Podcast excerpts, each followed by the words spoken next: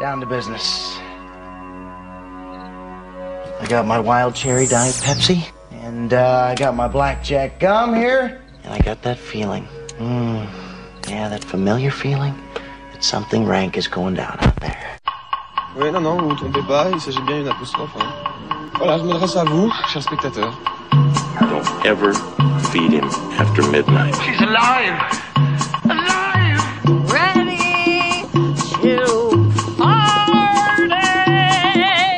I'm sorry, Dave. I'm afraid I can't do that. I'm a man. Well, nobody's perfect.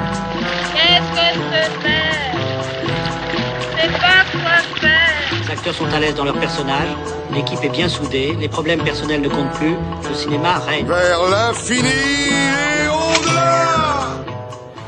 Ce soir, dans Extérieur Nuit, peu de sorties, mais un long entretien à l'occasion de la sortie de la première partie du film consacré au président équatorien Rafael Correa.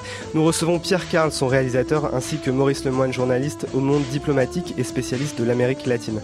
Dans le programme des sorties, Taxi, Téhéran de Jafar Panahi, Lion d'Or au dernier festival de Berlin, Une belle fin et Enfant 44, Extérieur Nuit. C'est parti.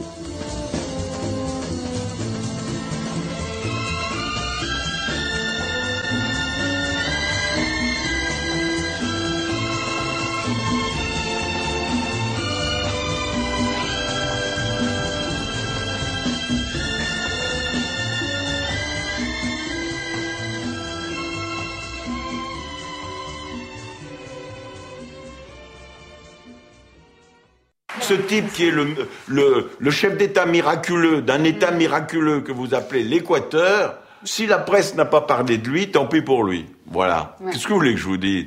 La presse, elle parle euh, de choses qui l'intéressent. Voilà. Mon âne, mon âne a bien mal à la tête. Madame lui fait faire un bonnet pour sa tête. Et des souliers lila la la et des souliers lila. Bonjour Pierre Carl et euh, merci d'être avec nous à Extérieur Nuit. Vous êtes le réalisateur du film Opération Coréa consacré au président de la République équatorienne et dont la première partie, Les ânes ont soif, sort aujourd'hui en salle accompagné d'un film inédit, On a mal à la dette. Pour nous accompagner également Maurice Lemoine, bonsoir. Bonsoir.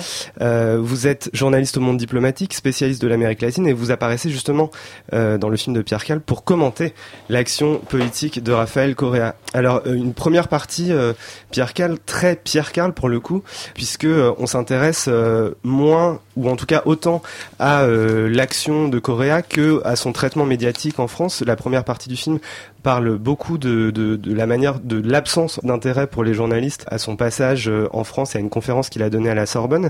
Pourquoi l'avoir axé de cette manière? Et euh, est-ce que la seconde partie, qui je crois se nommera euh, le miracle équatorien avec un point d'interrogation, va justement équilibrer ce, ce, bilan? Est-ce qu'est-ce qui vous a donné envie de l'axer comme ça? Alors c'est un travail qui s'inscrit dans la continuité d'autres travaux de critique des médias que j'ai commencé à réaliser il y a maintenant une vingtaine d'années. Euh, à l'intérieur de la télévision au départ, puis après à l'extérieur pour le cinéma, et là c'est à la fois pour le cinéma et pour Internet.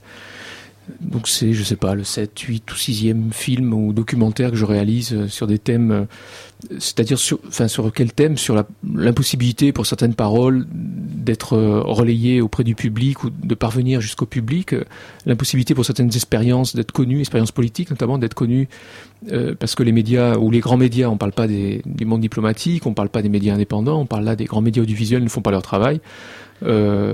Tout en prétendant être pluralistes, ils occultent certains pans de la réalité.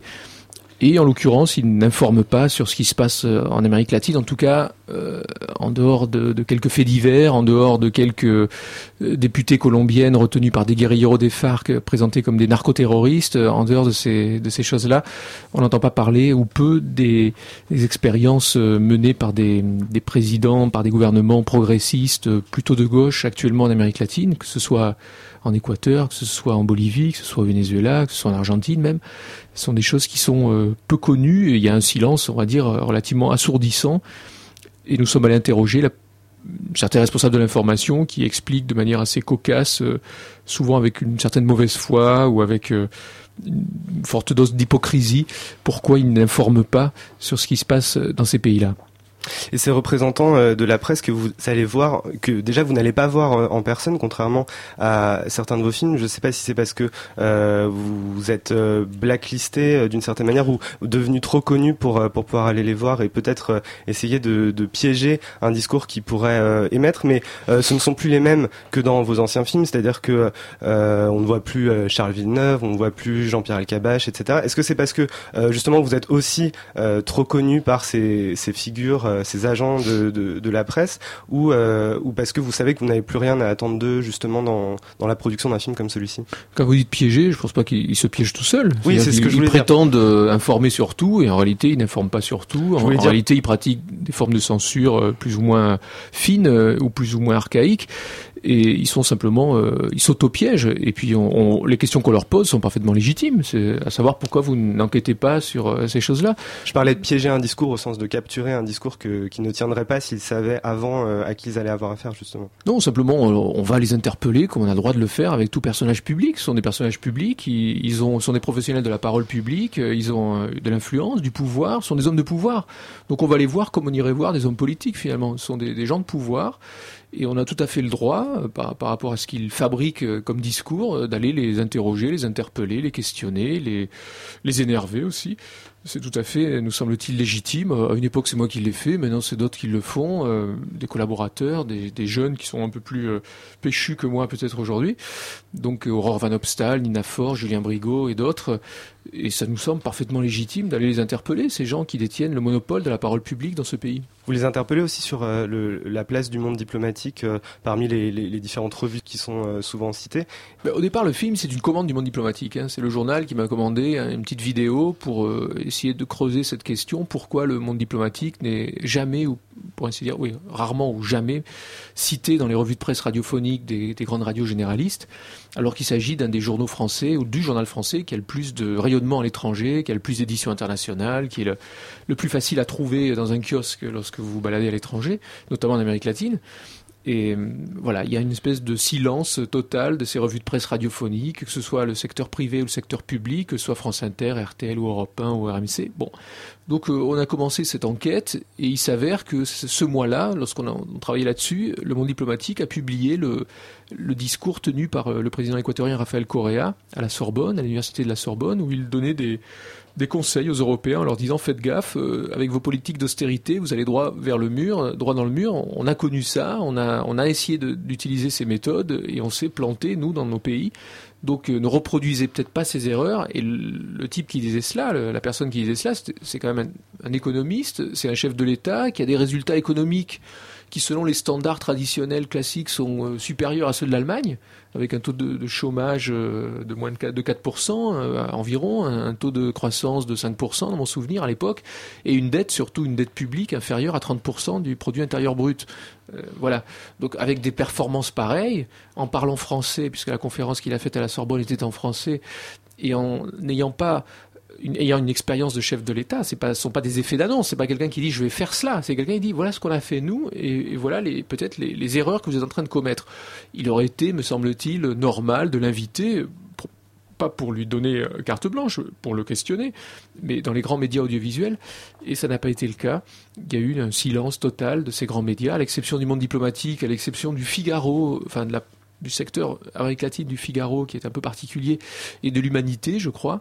Euh, personne ou pour ainsi dire n'a parlé dans les médias français dans les grands médias de, de cette, de, cette, de cette visite et des choses intéressantes qu'avait à dire euh, Raphaël Correa Je me tourne vers euh, Maurice Lemoine. Euh, ça ressemblait à quoi l'Équateur d'un point de vue politique, d'un point de vue euh, social, économique, médiatique, avant l'arrivée au pouvoir de, de Rafael Correa en 2006-2007, euh, après avoir battu le, mania de la banane Alvao euh, Noboa? Bah, ça, ressemblait précisément à une république bananière. Soit dit sans, avec le plus grand respect que j'ai pour les, les Équatoriens. Figurez-vous qu'en Équateur, avant l'arrivée au pouvoir de Rafael Correa, il y a eu sept présidents en dix ans.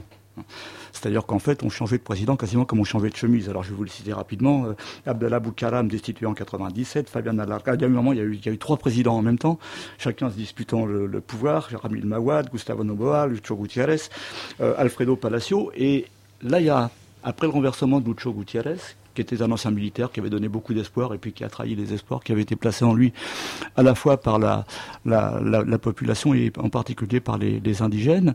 Euh, Palacios, qui assure l'intérim, nomme ministre euh, des Finances un type que personne ne connaît qui s'appelle Rafael Correa.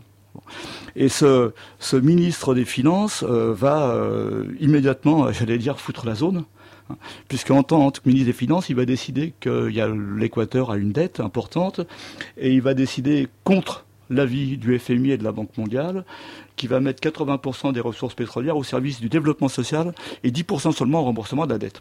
Il va rester 4 mois au, Alors il ne va pas rester très longtemps parce qu'évidemment il va y avoir une pression terrible du FMI et de la Banque mondiale sur le président Palacios. Et euh, Rafael Correa, plutôt que de céder, c'est un type qui a un caractère assez, assez affirmé, euh, démissionne et je crois que c'est la première fois, euh, enfin c'est sans doute une des très rares fois où dans un pays, on voit euh, des manifestations dans les rues pour défendre un ministre des Finances. C'est un truc qu'on n'avait jamais vu, euh, qu'on n'avait jamais vu nulle part. Et puis ensuite, effectivement, l'Équateur va prendre un, va prendre un cours, un, cours nouveau. Correa va, va faire d'abord ce qu'il avait promis. Ça, c'est une, une, grande différence par rapport aux situations qu'on peut connaître en, en Europe.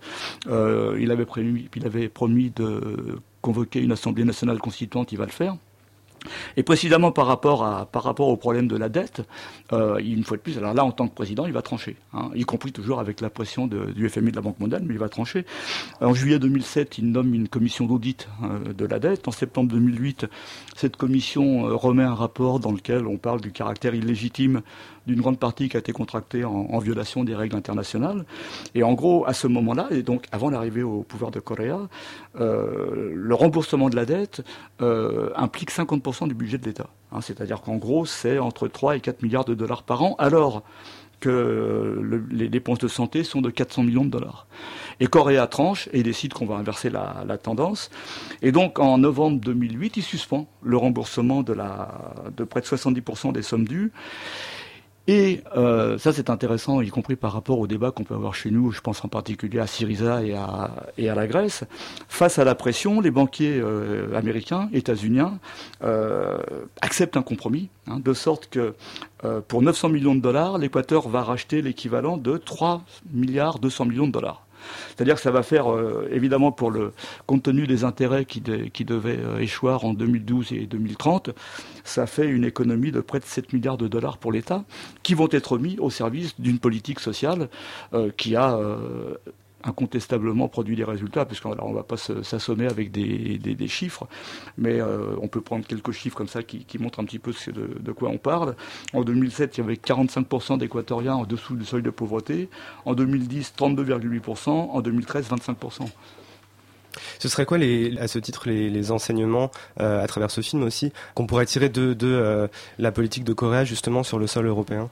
Alors, il n'y a, pas de modèle transposable. Hein. Je veux dire, en Amérique latine, on a toute une série de, de présidents, de gouvernements de gauche et de centre-gauche qui, faut, faut, quand même le dire, c'est que cette région du monde, depuis la fin du XXe siècle, hein, depuis le début des années 2000, euh, a sorti 56 millions de personnes de la pauvreté avec des politiques assez atypiques, euh, hétérodoxes, pas, pas, orthodoxes évidemment, comme si c'est hétérodoxe.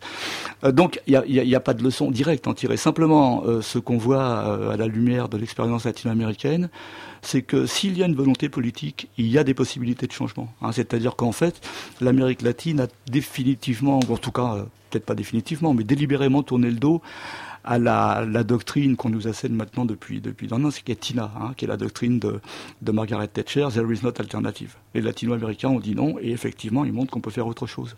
Pour compléter ce que dit Maurice, euh, par exemple, il y a actuellement euh, un ministère de la planification qui est un des plus importants de, du gouvernement de Rafael Correa, qui s'appelle Semplades, et le ministre euh, de la planification est un des personnages les plus importants de l'État aujourd'hui. Euh, voilà euh, quelque chose qu'on n'a plus en France. Le, ministère du Plan, le commissariat du Plan a disparu, je crois, sous Rocard, il y a déjà plusieurs dizaines d'années de cela. Là-bas, ils sont encore en train de planifier, de prévoir les choses sur une longue échéance. Pas, c'est pas du profit à court terme, c'est de l'investissement à long terme. Vous avez aussi là en ce moment un, plan d'ouverture, de, de construction de barrages hydroélectriques qui est très très important. Il y en a huit qui vont être euh, ouverts là d'ici un an et demi. Le premier a déjà été inauguré euh, en mars dernier. L'objectif étant que l'Équateur produise 95% de son électricité avec des barrages hydroélectriques et de l'énergie renouvelable inépuisable.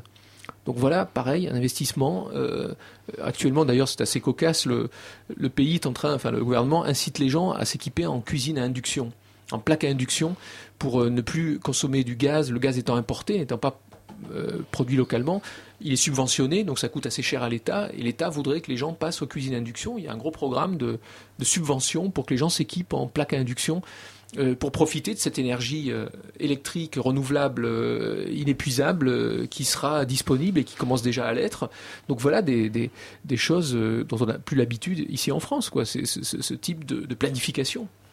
Alors Maurice Lemoine disait qu'il n'y a pas de modèle transposable, qu'il n'y a pas de transfuge possible. Pourtant, dans les quelques scènes euh, dans lesquelles vous vous mettez en scène justement dans le film, euh, on, comprend sur le ton de l'humour, il s'agit d'essayer de trouver un moyen de faire en sorte que Raphaël Correa devienne le président de la France. Euh, ce serait qui, euh, blague à part, en France, euh, même si on s'éloigne un petit peu du sujet, euh, une figure politique, un mouvement politique qui pourrait, avec les problématiques qui sont les problématiques euh, françaises, se, se rapprocher de Raphaël Correa. Est-ce que c'est Jean-Luc Mélenchon que vous interpelliez justement en fin de concession euh, en, lui, en lui signifiant euh, sur le ton de l'humour que PG et, et Plume et Goudron, euh, il y avait une corrélation et que vous pourriez peut-être euh, travailler ensemble? Peut-être que Maurice euh, Lemoine ne sera pas d'accord et me contredira, mais il me semble que Correa, c'est une sorte de gaulliste euh, de gauche. Voilà, je pense que c'est à la fois quelqu'un qui est très conservateur d'un point de vue euh, des mœurs, hein, qui, qui serait sûrement pas pour le mariage pour tous, euh, qui est très opposé, par exemple, aux lois sur l'avortement. Et il y a- Il, il a d'ailleurs dit qu'il démissionnerait même de la fonction Voilà, présidentielle si, exactement. l'IVG était dépénalisé. euh, Exactement. en Il y a même une députée, Paola Pavone, qui a demandé à ce qu'il y ait euh, un vote sur la possibilité d'avorter en cas de viol, simplement en cas de viol. Elle avait une majorité à l'Assemblée nationale, l'Assemblée nationale étant très féminine. hein. Ça, c'est un des, une des réussites aussi de- du modèle équatorien, c'est que 57 euh, députés sur 130 sont des femmes.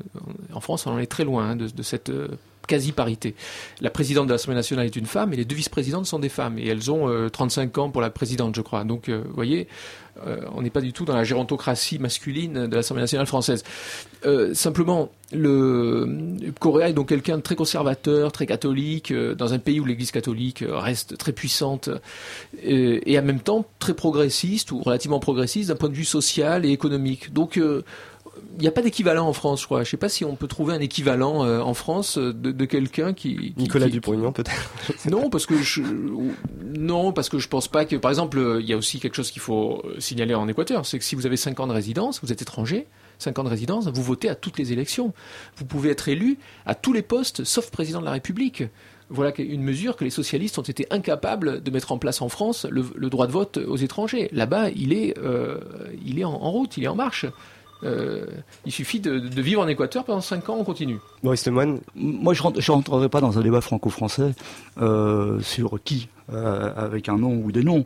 Simplement, euh, ce qui me paraît, ce qui me paraît très important, c'est que l'ensemble de la gauche, euh, ou même pourquoi pas la droite d'ailleurs, euh, soit sensibilisé et s'intéresse aux expériences qui ont lieu en Amérique latine. Ce que disait Pierre Carl est, juste. Je veux dire, euh, Correa est difficile. On peut difficilement définir Correa par rapport à ce qu'on connaît en France. Euh, étant entendu d'ailleurs que dans cette partie du monde, l'Amérique latine, chacun des, présidents en exercice actuellement a sa spécificité. Je veux dire, Rafael Correa en Équateur, c'est pas Nicolas Maduro au Venezuela, c'est pas Evo Morales en Bolivie. Chaque pays a son histoire, chaque pays a son contexte. hein. La Bolivie, c'est 60% d'indigènes. L'Équateur, on sait pas trop, c'est entre 20 et 45%, hein, suivant qu'on est de droite, de gauche, ou suivant qu'on est, est l'UNESCO. Mais, mais, mais en réalité, le déficit euh, de l'Europe ou le déficit de la France, c'est qu'on ne s'intéresse pas à des modèles euh, qui alors attention, il faut pas se tromper. Il s'agit pas de dire que là-bas tout est parfait et que euh, ça roule et que c'est le. euh, Il y a des difficultés, il y a des contradictions. Euh, Correa euh, peut faire des erreurs, ils en font tous. Mais en même temps, on les regarde depuis l'Europe avec une certaine, alors soit l'indifférence qu'a décrit Pierre Carl dans son film, c'est-à-dire que les médias s'en, fichent complètement. Or, ça devrait en principe, si on, si on réfléchissait en bonne logique, ce sont les politiques qui devraient influencer les, les Et il se trouve que chez nous, j'ai le sentiment que c'est les médias qui influencent les politiques.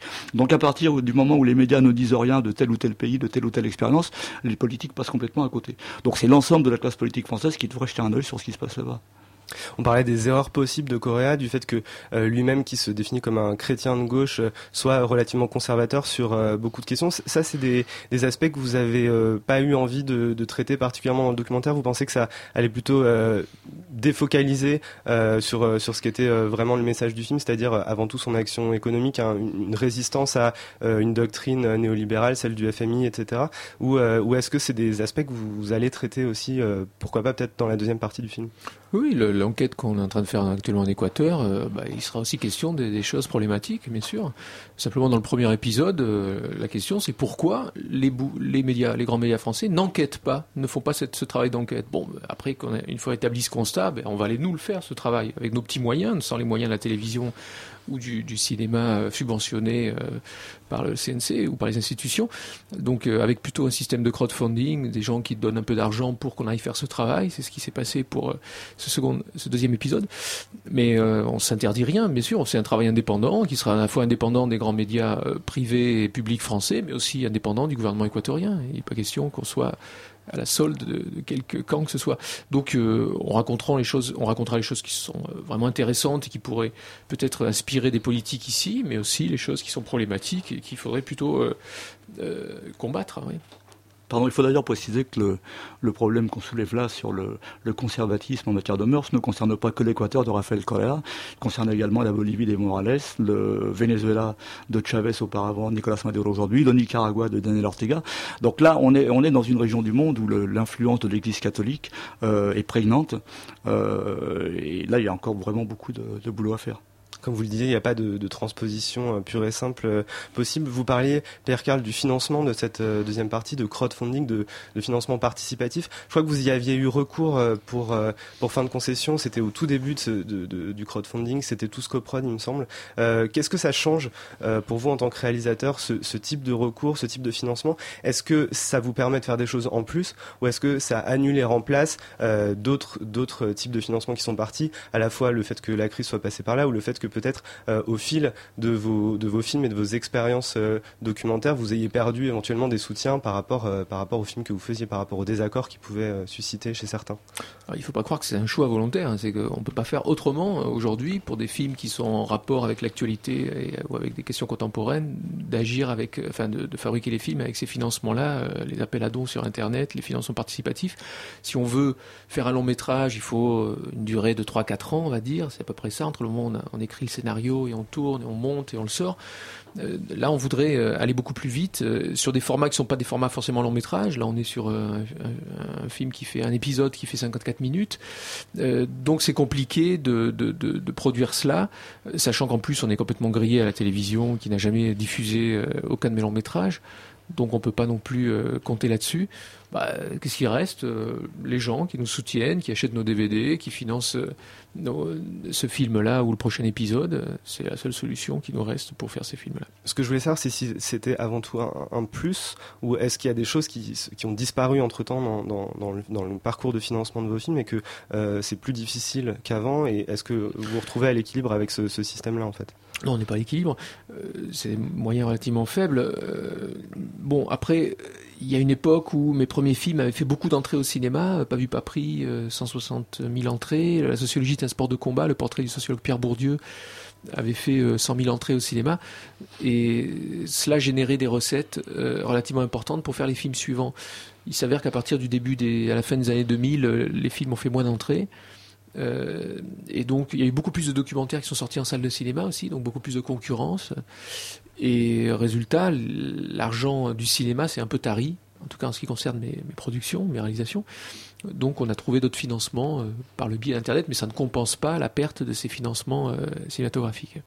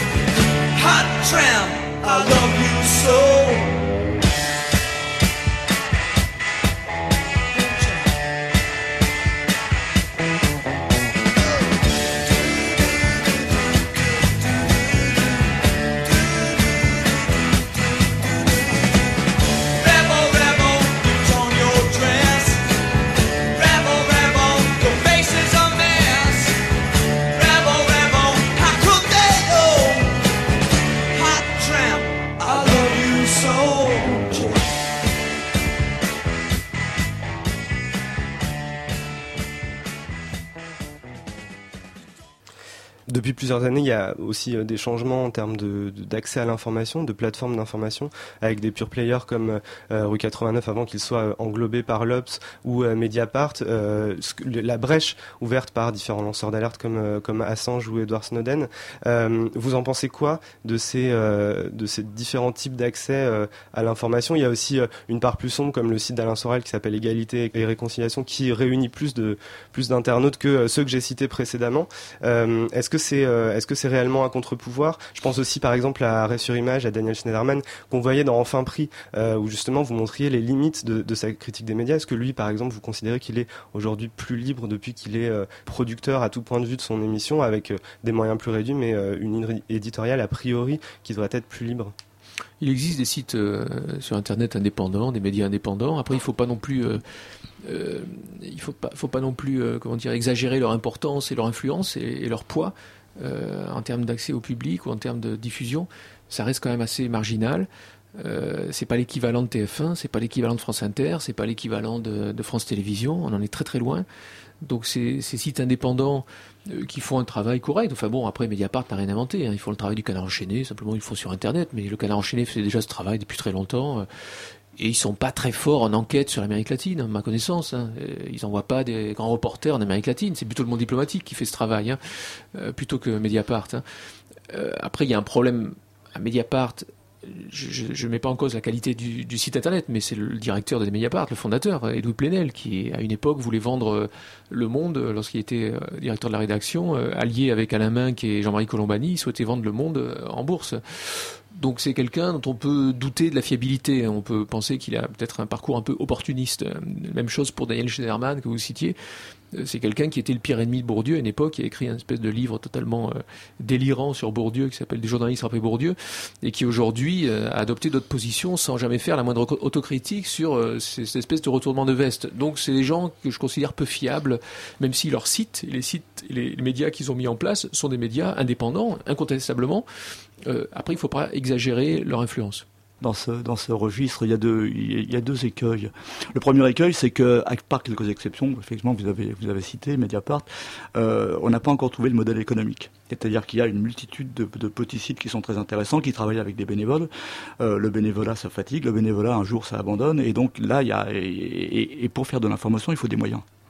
Euh, ça paraît tout bête de dire ça, mais il faut que le- les, auditeurs en, prennent conscience. Je veux dire, un journal quel qu'il soit ou un site qui envoie quelqu'un en reportage en Équateur, ça a un coût. hein. Il y a les billets d'avion, il y a l'hôtel, etc. Bon, le deuxième, le deuxième écueil, c'est que euh, euh, si on parle du Figaro, tout le monde sait que c'est un journal de droite.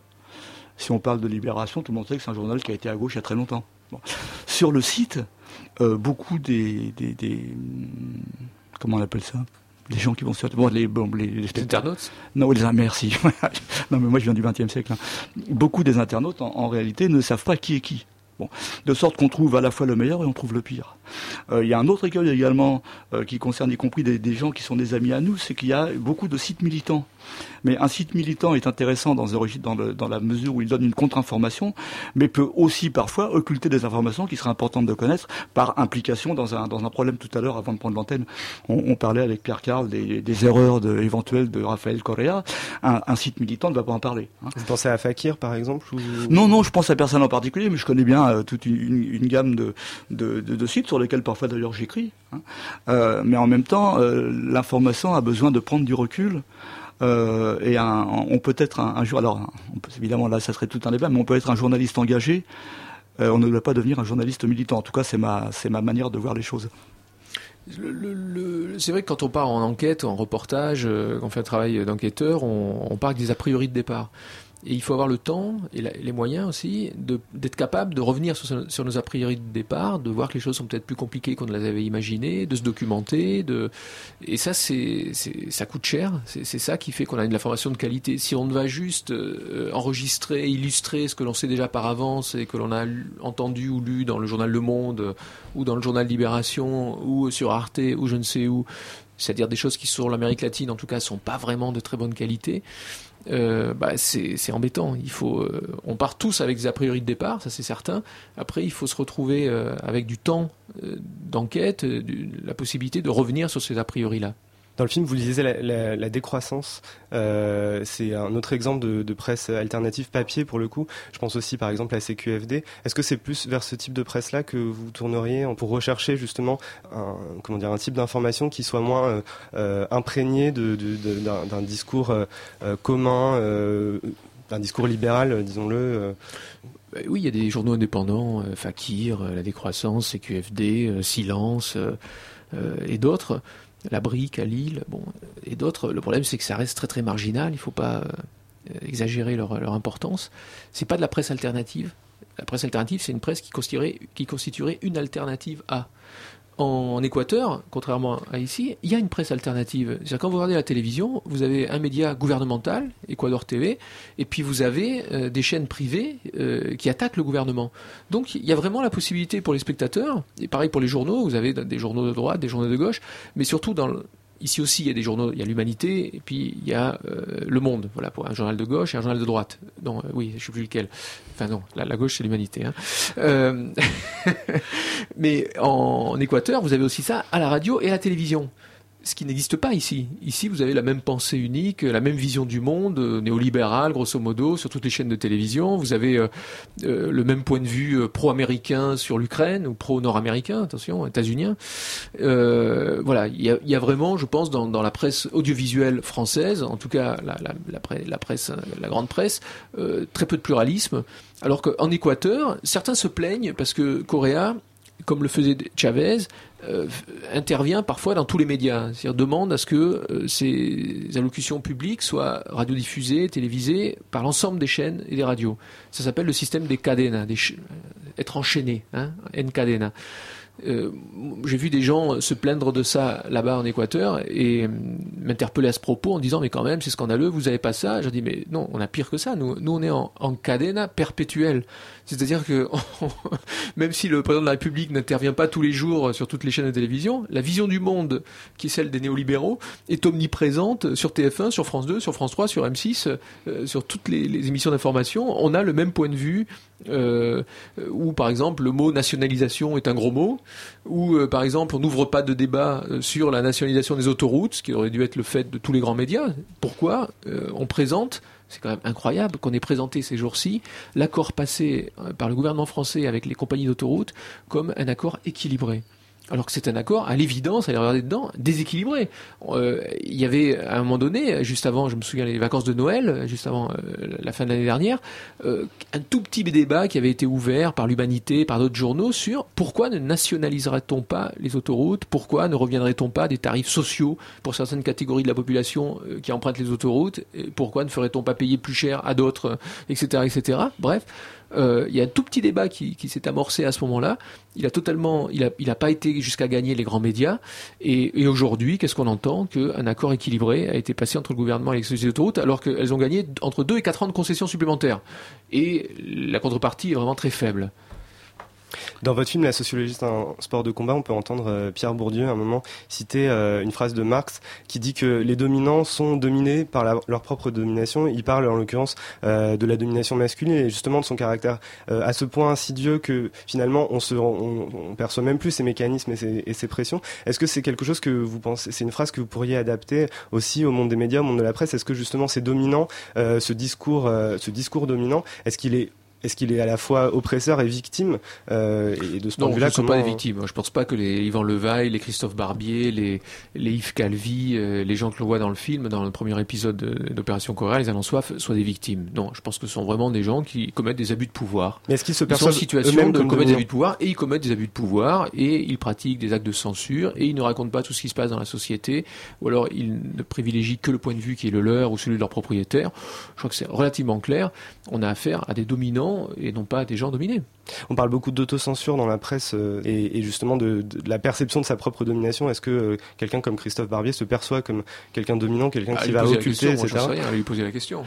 Non, je pense que pour eux, c'est dans l'ordre des choses. C'est-à-dire qu'en réalité, quand on, quand on observe les médias, on va, on va prendre la France, on se rend compte qu'on on, on peut tomber euh, sur des choses intéressantes, que ce soit sur RFI, que ce soit sur Arte, que ce soit sur euh, TV5 Monde, dans des magazines qui vont passer soit dans l'après-midi à 14h30 quand tout le monde est au boulot, soit le soir très très tard. En revanche, les, les, créneaux clés, c'est-à-dire les créneaux de forte euh, audience, c'est-à-dire le, matin entre 6h30 euh, et, et 9h et le soir entre 18h euh, et 20h, sont complètement verrouillés par des gens qui sont là parce qu'on sait qu'ils vont maintenir la ligne. C'est-à-dire qu'en gros, vous ne serez jamais présentateur de la matinale de France Inter si on n'est pas sûr de vous. Bon, là, là voilà. Alors, c'est pas une fatalité tout ça, puisqu'on parle de l'Amérique latine.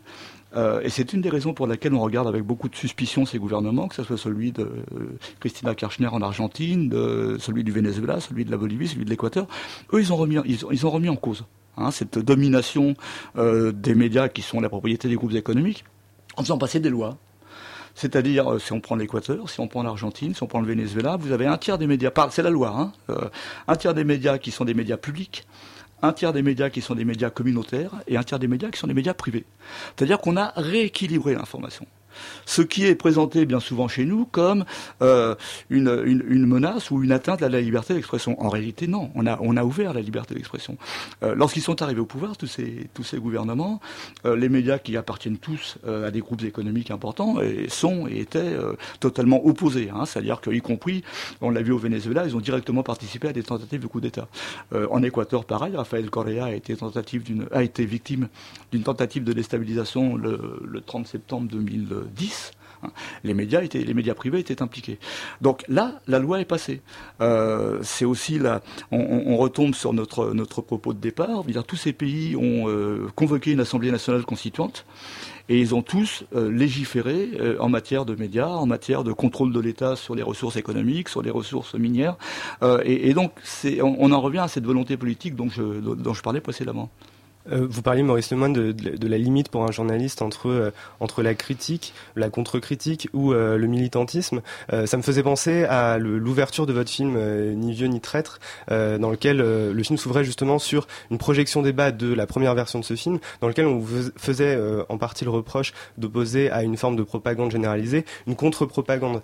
Je pense aussi à, ce moment dans en fin de concession dans lequel je crois que vous allez dans une, sur une chaîne de télévision colombienne, il me semble, en f- avec- sous les traits de quelqu'un d'autre. C'est une scène très amusante d'ailleurs, euh, où vous échangez vos rôles avec un, un autre euh, réalisateur, euh, dans lequel on vous présente comme le Michael Moore français. Alors je- ça m'avait fait rire sur le moment, et en fait, euh, le- moi, le, ce que, ce que j'y vois de, de corrélatif, c'est euh, le fait que Michael Moore est quelqu'un qui est à la fois dans l'enquête, dans l'investigation, mais aussi dans l'action. C'est-à-dire que dans, dans, ses, et dans sa propre mise en scène, mais euh, ce- ces films débouchent toujours sur une forme d'action. Alors bien sûr, vous n'allez pas faire élire Correa euh, en France, euh, Qui sait? ça- ça- qui sait, Euh, mais je pense par exemple à, l'histoire qui avait fait couler tant d'encre sur le scooter de David Pujadas. Où est-ce que vous situez vous euh, la limite entre euh, entre ce qui est votre votre investigation, votre fonction de de, contre-pouvoir ou de contre-information et un militantisme euh, à vous? Est-ce qu'il y a une frontière entre les deux? Bah, je crois qu'on clairement, on fait des, moi je fais des films et Maurice écrit des articles et, publie des livres pour changer les choses, pas, simplement pour pour euh, rester en retrait et observer. Euh, non, je pense qu'on est, oui, on a on a on a la volonté de, avec ces, outils de faire en sorte que bah, l'ordre établi le soit un peu moins ou en tout cas qu'il soit contesté. Surtout parce qu'il est injuste. Hein. Si l'ordre établi était, juste, on n'aurait pas à le contester ni à le remettre en cause.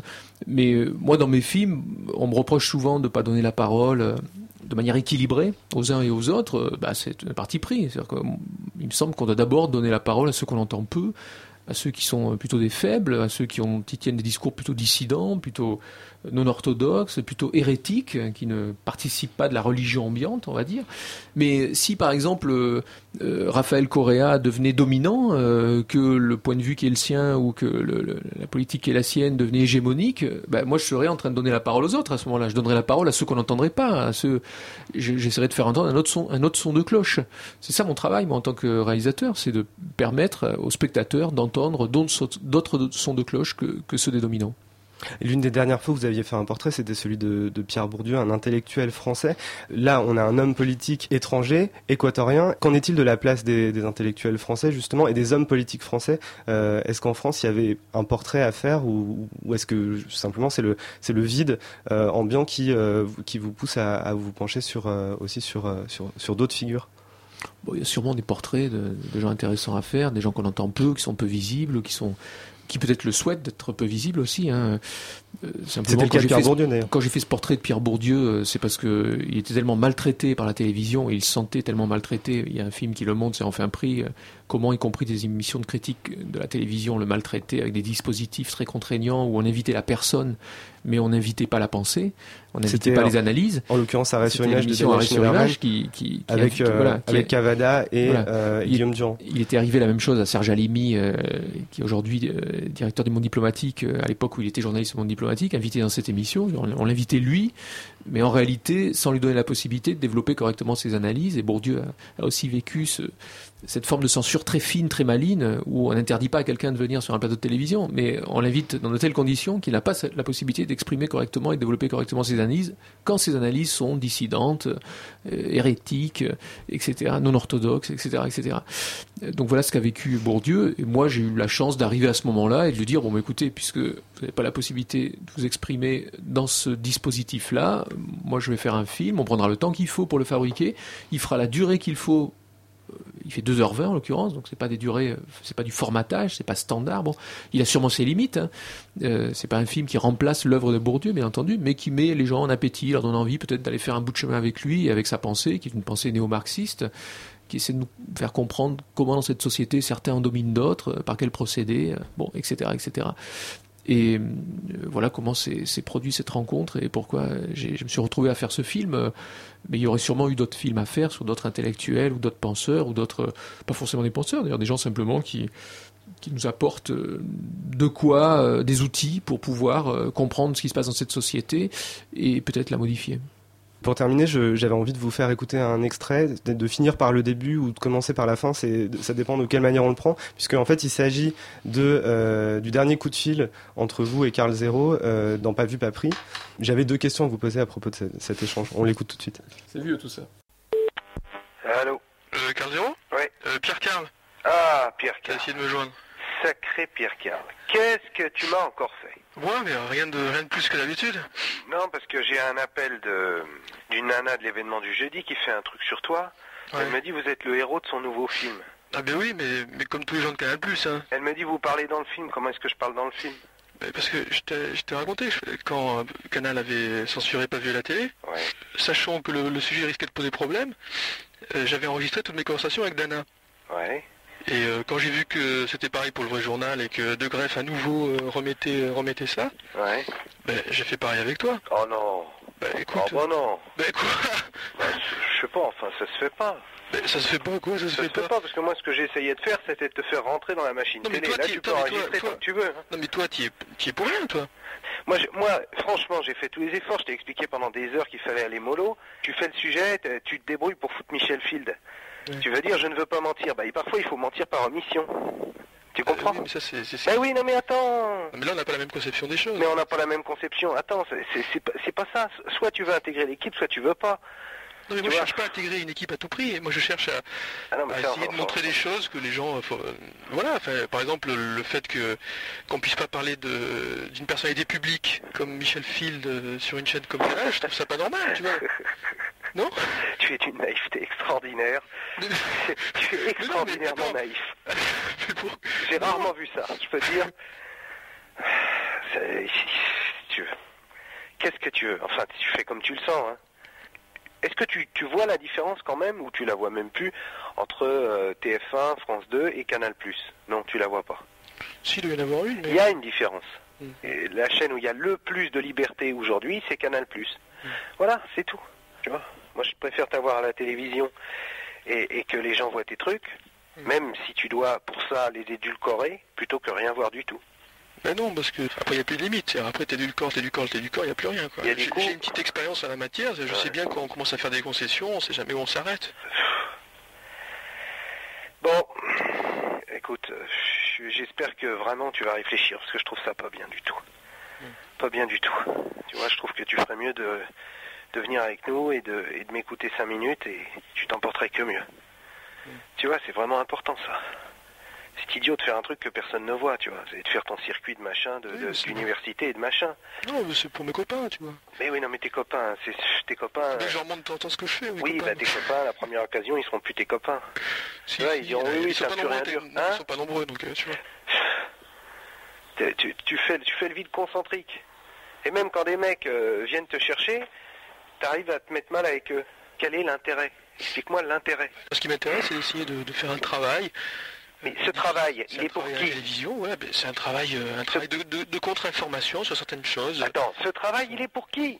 Ben, il est pour, il est pour ceux qui, il est pour ceux s'adresse qui à qui? l'attendent. Il est pour, pour des gens qui sont intéressés par un travail de contre-information, euh, notamment sur la télévision, tu vois. Et voilà, bon, s'il n'est pas possible de le faire, mais tant pis, euh, j'attendrai pour le faire, tu vois. Mais, mais j'ai une seule qualité, c'est la ténacité. Donc euh, je le ferai plus tard. Hein. Bon, écoute. Si tu veux, si tu veux, si tu veux. Enfin, c'est pas gentil. Allez. Bon. Restons-en là. Moi, je suis vexé et triste. Allez, salut. Ciao.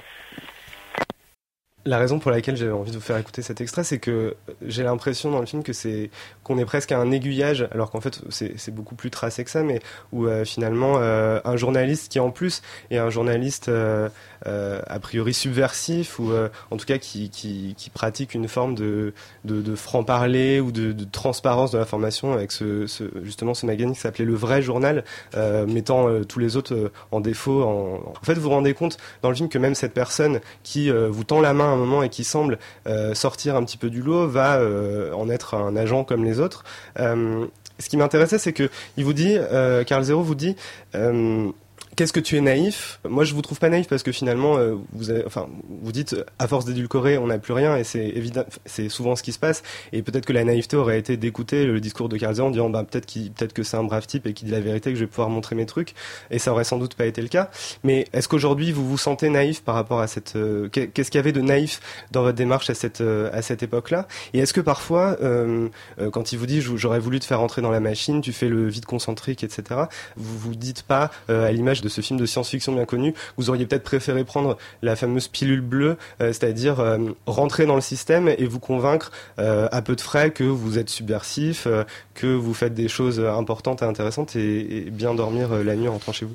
Pour, les spectateurs d'aujourd'hui qui se souviennent même plus de qui était Carl Zero, hein, parce qu'il a un peu disparu des écrans et, du paysage médiatique, il fait partie de ces faux rebelles qui surgissent périodiquement.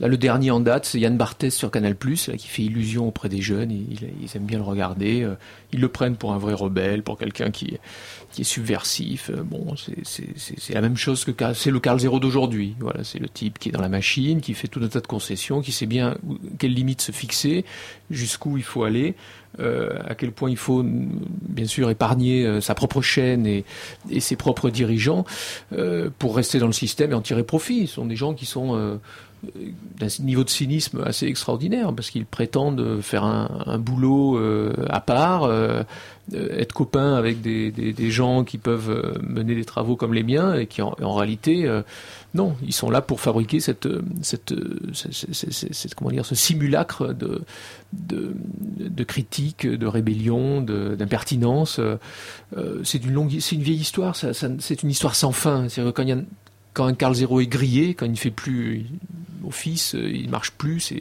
il est, périmé. euh, on en met un autre en place. Ça a été Schneiderman qui a pris la suite de Carl Zero. Puis quand celui-ci était périmé, on en a mis un autre. Aujourd'hui, c'est Yann Barthès. euh, et quand celui-ci sera périmé, il y en aura un autre. C'est une histoire sans fin. Donc il ne faut pas se faire avoir par ces gens. Moi, je, doute énormément de leur sincérité, même si, enfin, leur sincérité. Il était peut-être sincère, euh, sincèrement peiné que je ne rejoigne pas son équipe, euh, mais là, quand il, euh, on parle au téléphone, euh, il vient de, censurer, enfin en tout cas son patron vient de censurer un reportage qu'il m'avait commandé. Donc moi, je n'ai aucune naïveté. Je sais très bien que Canal est plus, et comme les autres, c'est une chaîne qui se prétend la plus libre, la plus impertinente, la plus audacieuse, la plus je ne sais quoi, et qui en réalité fonctionne comme une machine médiatique, économique, euh, euh, tout à fait conformiste euh, et euh, euh, ne remettant absolument pas en cause euh, le système. C'est pas c'est pas sa fonction. C'est Mais sur le degré de naïveté qui vous prête et, euh, et sur l'idée que vous auriez de- pu, euh, vous auriez pu à un moment Non, dans votre vie intégrer cette euh, cette machine. non, j'avais aucune, j'avais pas de naïveté à l'époque. Simplement, je fais l'idiot. Je fais c'est une figure ça classique, faire l'imbécile, faire l'idiot, et ça révèle aussi souvent la personnalité de l'interlocuteur, de faire l'idiot, de faire l'imbécile. Et c'est ça ce que je faisais dans dans, dans Pas vu pas pris. Merci infiniment Pierre Carl d'avoir été avec nous dans Extérieur Nuit. Je rappelle que Opération Coréa sort en salle. Il est en salle notamment au Saint-André-des-Arts. Est-ce qu'on peut le voir euh, ailleurs à Paris? Au Méli- euh, oui, au- en périphérie Au au Méliès, à euh, à l'espace euh, 1789 à Saint-Ouen, à Fontenay-sous-Bois, dans d'autres euh, salles. Et merci beaucoup Maurice Lemoine du Monde Diplomatique. Euh, J'annonce la sortie de votre livre qui s'intitule Les enfants cachés du général Pinochet, qui est un bouquin sur les coups d'État en Amérique latine et en particulier où je raconte la tentative de déstabilisation de Rafael Correa, le président équatorien, en 2010. C'est pas si vieux. Merci à vous deux. Hi, hi, howdy, howdy, hi, hi. Well, everyone is minus, you could call me multiply. Just so you know, yes, yes, I'm that guy. You could give five fingers and I'm not waving high. Yes, I'm never ending, you could call me pie. But really, how long till the world realize? Yes, yes, I'm the best, fuck what you heard. Anything less is Obviously absurd. Haters get the bird, mm, more like an eagle. This is my movie, stay tuned for the sequel. Seems so wrong, seems so illegal. This in the back like a foul ball free throw. Yep, yep, you know that I go. This is me on the regular, so you know. This is me on the regular, so you know. Yep, yep, you know that I go. This is me on the regular, so you know. This is me on the regular, so you know. I come with the tip, with the blow, with the boom. And if you're in my way, there's nothing ass goons. And just settle down, listen to my tunes. Ever since I was eight, I was attached to the mic. Wanted a guitar before I wanted a bike. Had an Apple phone, talking Fisher Price. Never seen a song cause I'm up all night. Really, really?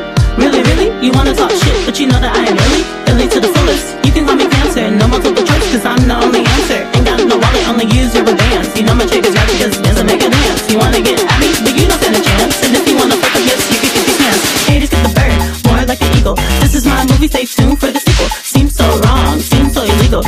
in the back like a foul ball free throw. Yep, yep, you know that I go. This is me on the regular, so you know.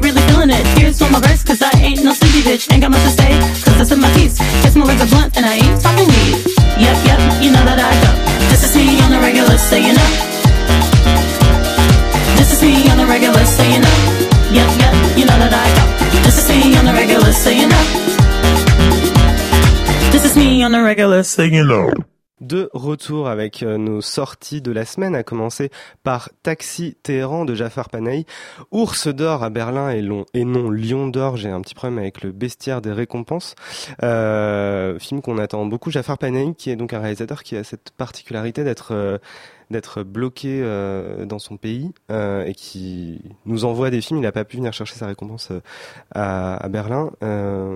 Qu'est-ce que vous pensez de ce film? Elisabeth? Euh, moi, j'ai trouvé ça super.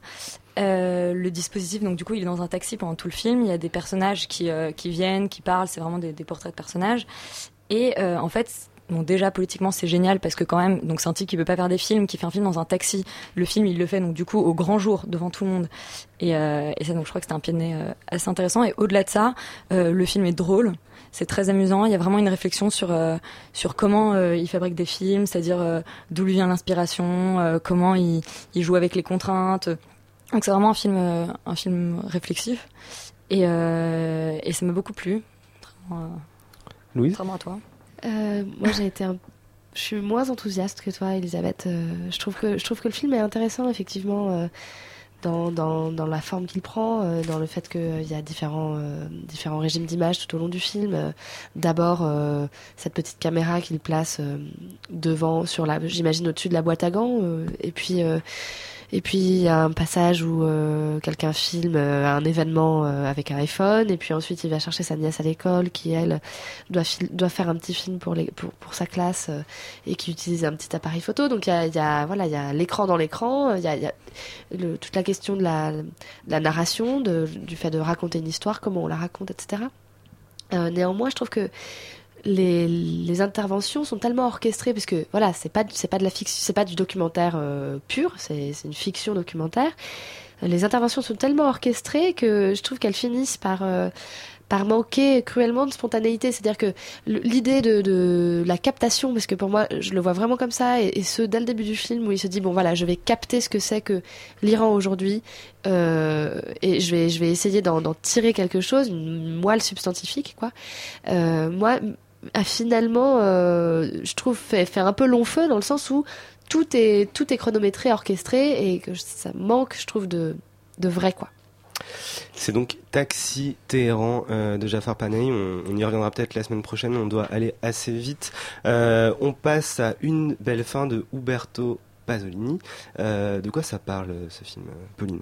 C'est sur un homme qui s'occupe des enterrements de personnes qui, qu'on- qui, qui n'ont pas de famille ou dont on ne retrouve pas la famille ou qui ne veulent pas assister aux funérailles.